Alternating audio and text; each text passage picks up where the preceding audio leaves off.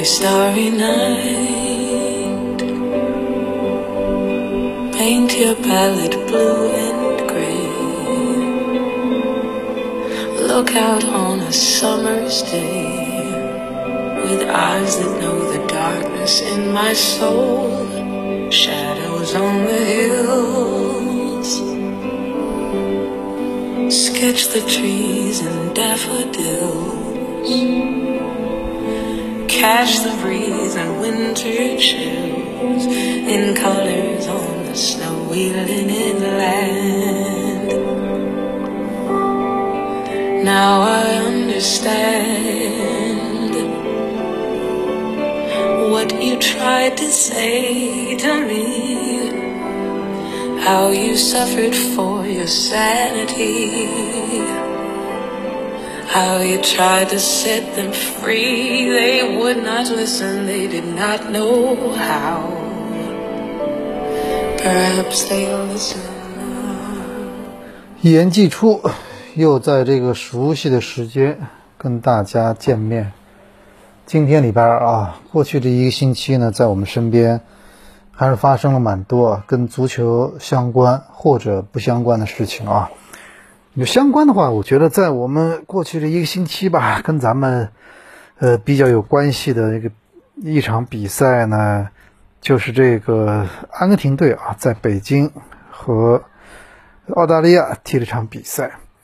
其实我之前直播说过一个话题啊，我就说阿根廷这场比赛呢，就一开始我们都觉得是不是应该跟中国国家队踢，但是从场面来说，我们后来都感慨，这个可能阿根廷队跟澳大利亚踢的话，好处就是这个呃，这个咱们球迷呢可以比较的毫无顾忌的，就是就做回做回阿根廷的球迷啊，也不用这个穿着什么呃这个考虑到底我今天支持谁或者怎么样。你看这个问题啊，后来在印尼那场比赛出现了，因为呢，阿根廷队在中国两上礼拜四打完之后呢，他们不是就去印尼了嘛？然后昨天晚上在印尼踢了场比赛，对印尼什么类似于当地的一国就球球那个那个球队啊。然后呢，这个哎，这个现场就有点不一样了。这个现场你看那个电视看过去啊，他很多其实穿的是当地那个红色的红色的球衣。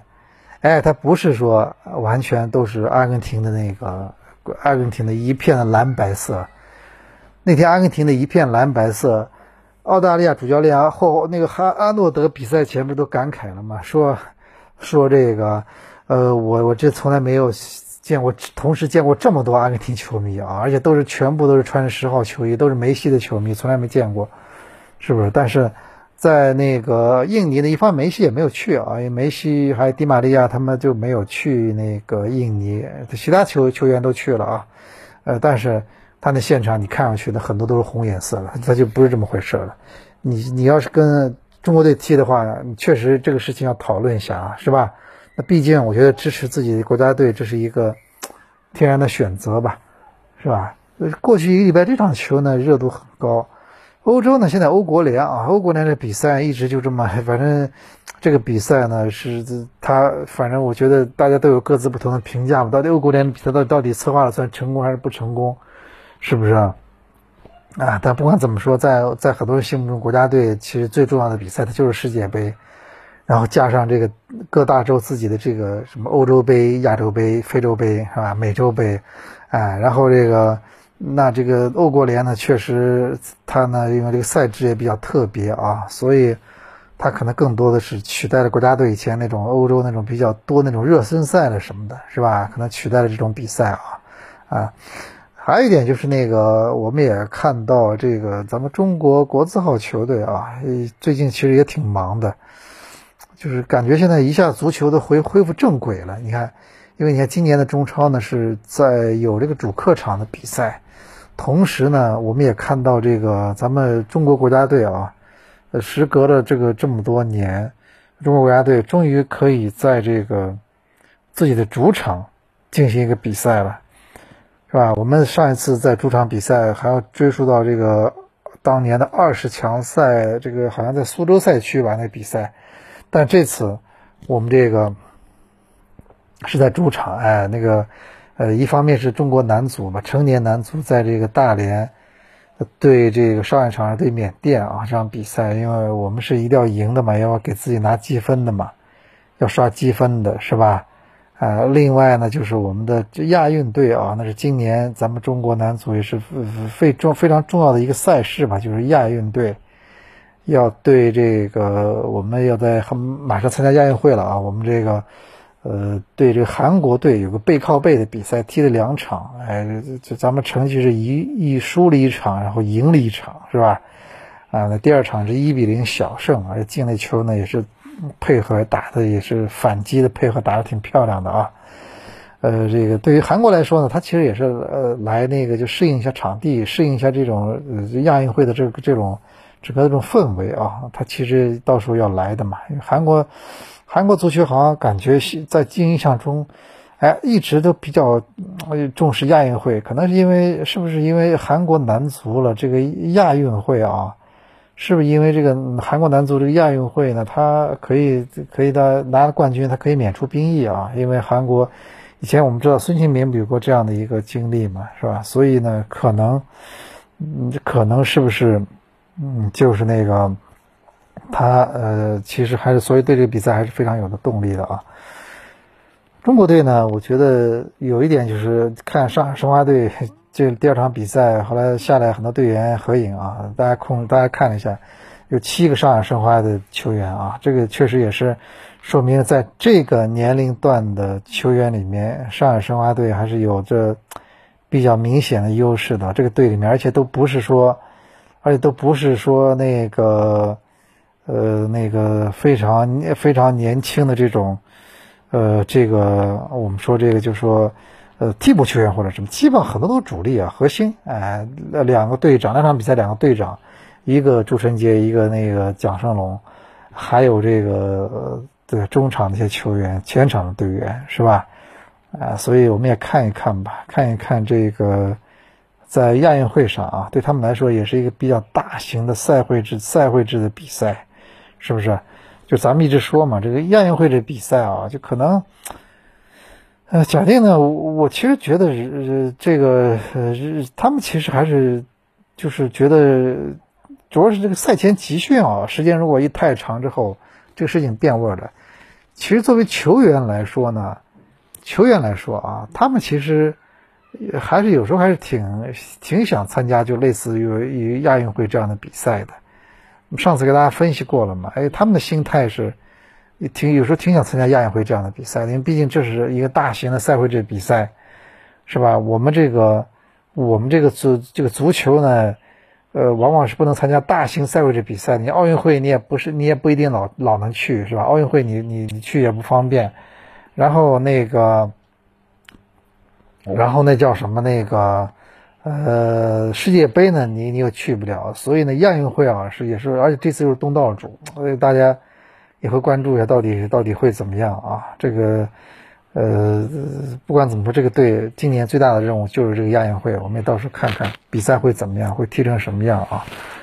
这是一这是一个这是一个国字号，还有一个国字号 U 十七国字号，这杨晨指导带队的，在这个参加一个亚洲的这个比赛，这就是比较正式的比赛了。第一场平了，第二场是输了啊，进了三个球还是输了啊？这可能。这个防守呢，是不是要考虑一下？到底这个，呃，到底这个我们球队要怎么样去把，怎么样去打大赛？我其实之前谈了一个观点嘛，啊，我之前谈了一个观点，就是说，那个在，呃，这两年我的一种观察，我我就觉得这个我们中国国家队啊，在亚洲范围里边。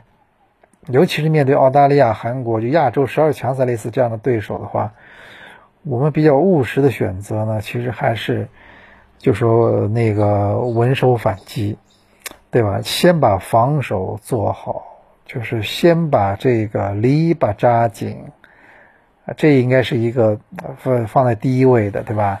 很多人说你守呢，你可能不一定能守得住。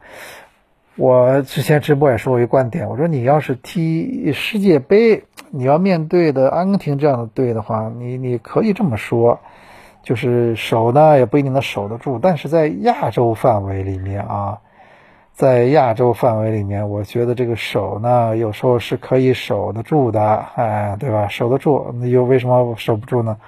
就看你是不是好好的去防守，啊，你守得住，你一旦守得住的话，你的进球的这个这个这个价值就会会被放到很大，对不对？啊，你你看，你这场比赛，我们第二场对澳大利亚，我们进了三个球，你想想看，呃，这个是三个球啊，这个你进了三个球的比赛，你不多不多见的，但是进了三个球的比赛，居然是没有拿到分数，零分，这就是很大的问题嘛，对吧？你进了三个球，你得要你想拿到分数，你得要你得要进这个进四个才能拿到三分，这个难度多大？有多少球队？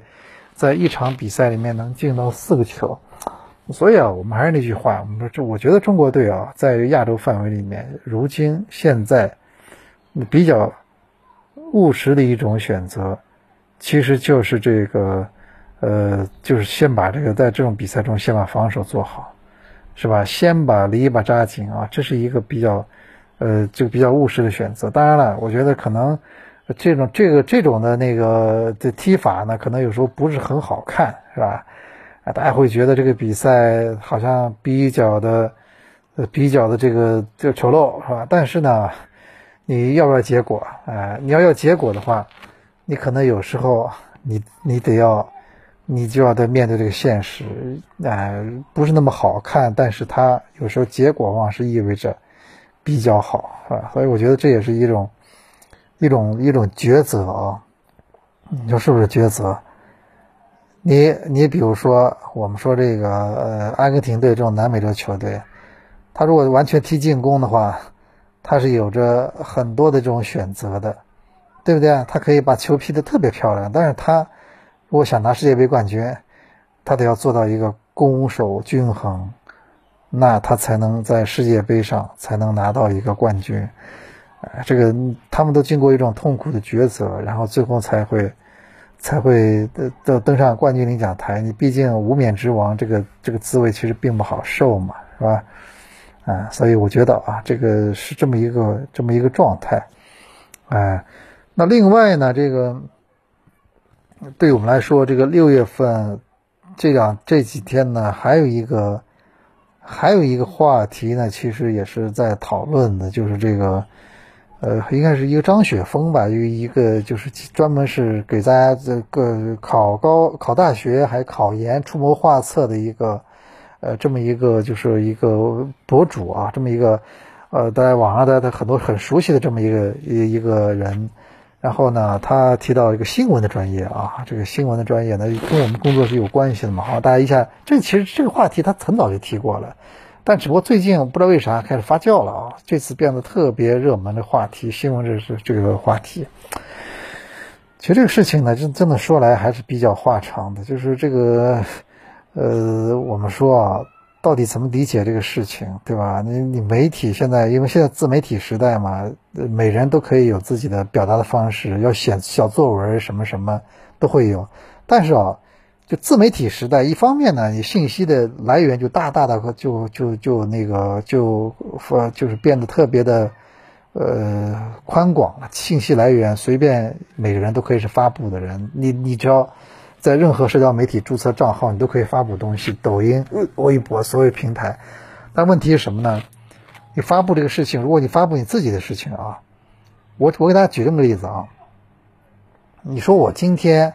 就是很多其实人是通过朋友圈在美化自己的生活呢，你不觉得吗？对吧？他通过朋友圈在美化自己的生活，他通过小红书、通过朋友圈在在在包装一个他他希望中的自己，用一些照片、用一些视频、用一些每天精心筛选过的一些东西来包装一个自己，可能真正中的就加了很多滤镜了。其实你这么包装自己啊，有时候其实。对你来说，这是一个自己的事情，但是如果啊，你你你你讲述的事情，它变成公众事件了，那么你这个加的滤镜，那就要被打一个问号了，对吧？你当你当你在发布的这个事情，它不是你自己，不是你不是你自己经过美颜过的照片什么的，它是一个一个公众事件以后，他你那你就要想清楚，你加了你你你添油加醋，甚至瞎编编编造，这个后面会有什么后果？那今天正好有个新闻嘛，是吧？是我看今天今天最热今天一个热门新闻是一个幼师是吧？给幼儿在幼儿园喂什么避孕药什么什么，结果后来人家后来呃就是就是惊动了警方，然后去查，发现这个就是这个人这个男的三十岁的网友，他本人就不是幼教。他本人和家属也没有幼教从从业经历，对吧？他也没买过什么避孕药，然后他就在社交媒体、社交平台发布相关言论，就开始编就编了嘛，瞎编乱造这个事情嘛，是不是啊？啊，所以你看啊，就生生都编出来个事情。其实每天你说网上有多少条是生生编出来的事情呢？对吧？那为什么有有的事情他会闹到这闹到这么大，然后引起了关注，然后呃得到了一个澄清？因为他这个事情，因为因为因为那个什么呢？就是说你搞大了嘛，你把它你你这个新闻搞大了吧？你你你你，然后大家都形成公众事件了，引起了重视嘛？你说是不是？刚咱们聊到这个专业啊，其实前两天直播里面也特别就这个话题呢展开讨论了一下，因为。我们只能说，这个可能就业跟你所以喜欢做什么事儿，或者很多的，他可能还是不太一样的。就是就业对很多人来说是很现实的问题，而且我们身边的本来就是竞争比较激烈啊。这个大家，呃，同样是不同行业，它不同岗位，那都不一样的，是吧？我那个。我给你讲个简单的例子吧。我当时有几个认识几个朋友啊，他们是大学同班同学，我我记得就是同班同学，然后分到一家企业里面，很著名的一家房地产企业。然后呢，我那朋友呢就说这个就是去了这个，当时就去了这个，呃，他们这个就是这个就像相当于宣传了什么，就是总经理这么办公室的什么的啊，做一些办公室的工作，形象的包装什么的。另外两个同学当时被分到了这个销售，就是去卖房子。结果那你说，这当时几年之后，这个卖房这几个人，这个确实是收入就特别的高，比他们高出很多，对吧？啊，但是你看后面呢，哎又又不一样了，是吧？那后面慢慢的房子可能有段时间不是那么好卖了，或者什么限购了什么，反正是不管谁卖都是一样卖出去那种。进入那种时代之后，哎，他又不一样了。那他这边有自己的优势，所以我会觉得啊，我我我们一直有观点啊，就是说，我不知道大家是不是很，是不是很多人可能不一定同意啊，就是我觉得年轻时候了，这是个很矛盾的一个选择题。一方面，年轻的时候，其实你还是尽量要试一些不同的事情，要更多的体验。年轻的时候，你你你你你可以你你可以输得起嘛？你可以经历，你可以换各种不同的体验一下不同的工作或者什么。你到了多少三十五岁四四十岁朝上，你再考虑稳定或者什么，你可能考虑更多一点。我们现在，对吧？你现在很多年轻的朋友就开始就是一定要找一个很稳定的，就可能看到是二十年后想考虑退休以后的工作。这其实啊，一方面确实稳定，但是同时呢，你也失去了人生，失去了很多体验的可能。哎，失去了很多这种体验的可能，对不对？其实我我总觉得这个世界上最大的安全感呢。倒不真的是一句鸡汤的话哦，说的是真心真的真的这么想的，就是有时候这种安全感是自己给自己的，不是说你在一个某一个某一个环境下，某一某一个旱涝保丰收的单位里面，他能给你永远的安全感。我觉得这个还是比较有限。那除非你生下来就就是就衣食无忧，所有东西都已经啥都不缺，那是另当别论，对吧？哎，我所以我觉得这个事情啊，还真的是不好给人去。我觉得这个事情给人出主意呢，你只能出那种就是最接近于，就是被最保险的主意。你要你要两条路对吧？一条风险比较大，另外一条呢看上去非常稳定。那你要给人让出主意走风险条那条那条道呢？那万一成的话，他觉得你给他出了很对的一个建议，但是万一不好呢？是不是？所以给人提建议啊，我跟你说，给人提建议是一件最难的事儿，是尤其就未来的不确定性提建议是很难的事情。但是我还是那观点，我觉得其实你现在能做的事情啊，不不是说赌一个什么未来，还是把眼前的所有事情做好，对不对？就像最近在高考、在中考，我不知道，就是这个不同学习成绩的学生面对这个考试是什什么一个心态。当年我也是一步步经经历过来的嘛，当年我也是，我们都是大跟大家一样，一步步通过考试考过来的嘛。哎，我觉得考试是这样的啊，就是考试它就是。当，学习好和学习不好的人，这种压力是不一样。学习不好的人的压力就觉得，学习好的人压力是他他对自己有个分数的要求，他要九十多分，他要一百分，怎么样？他对这个要求呢，分数的要求特别高之后呢，然后他就就说，他的压力来自于这个，他没得一百分，他他给你他他心里很不爽，或者没得高分，他他觉得有点，怎么还有不会的题，怎么还有算错的题？但对于学习很差的人来说啊。他的这种这种不这种是就对考试这种忐忑，是吧？是另外一种忐忑。他因为他自他挺清楚自己其实这复习的不是很到位，他清楚自己其实很多东西没有掌握的，所以他进考场完全是一种就是一种没有那么嗯没有什么那种呃没有没有就完全是一个就是压力很大的状态。就像好的学生，他参加参加好的比赛，一场比赛，你韩国队、日本队参加世界杯选赛，他心里很有底的。哪怕我一开始遇到了挫折，我慢慢的可以把这个把这个分数给打回来，对吧？你看韩国队上次十二强赛，日本队上次十二强赛，一开始成绩也不是很好，表现也不是很好，但人家一点点打打回来了，哎，后来很顺利的出现了。中国队就不一样，你有时候心里没底，你知道脚底下没活呀，你你你其实对自己实力还是没有把握的呀。足球比赛说了那么多什么爆黑、爆冷门黑马，什么核心东西还是你的实力，很多事情都是，对吧？所以我觉得啊，人生的考试其实无处不在的。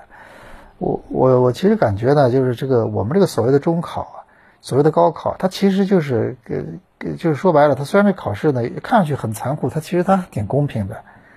它不公平是在于它确实有些人他可能。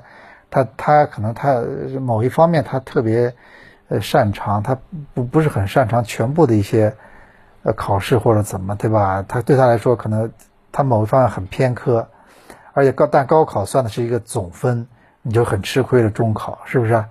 哎，他要求的是那个你你要你你要是很多东西都要比较好的，哎，但但总体来说啊，这个事情它其实还是考验一个人对这个事情的态度，我觉得这个是非常重要的。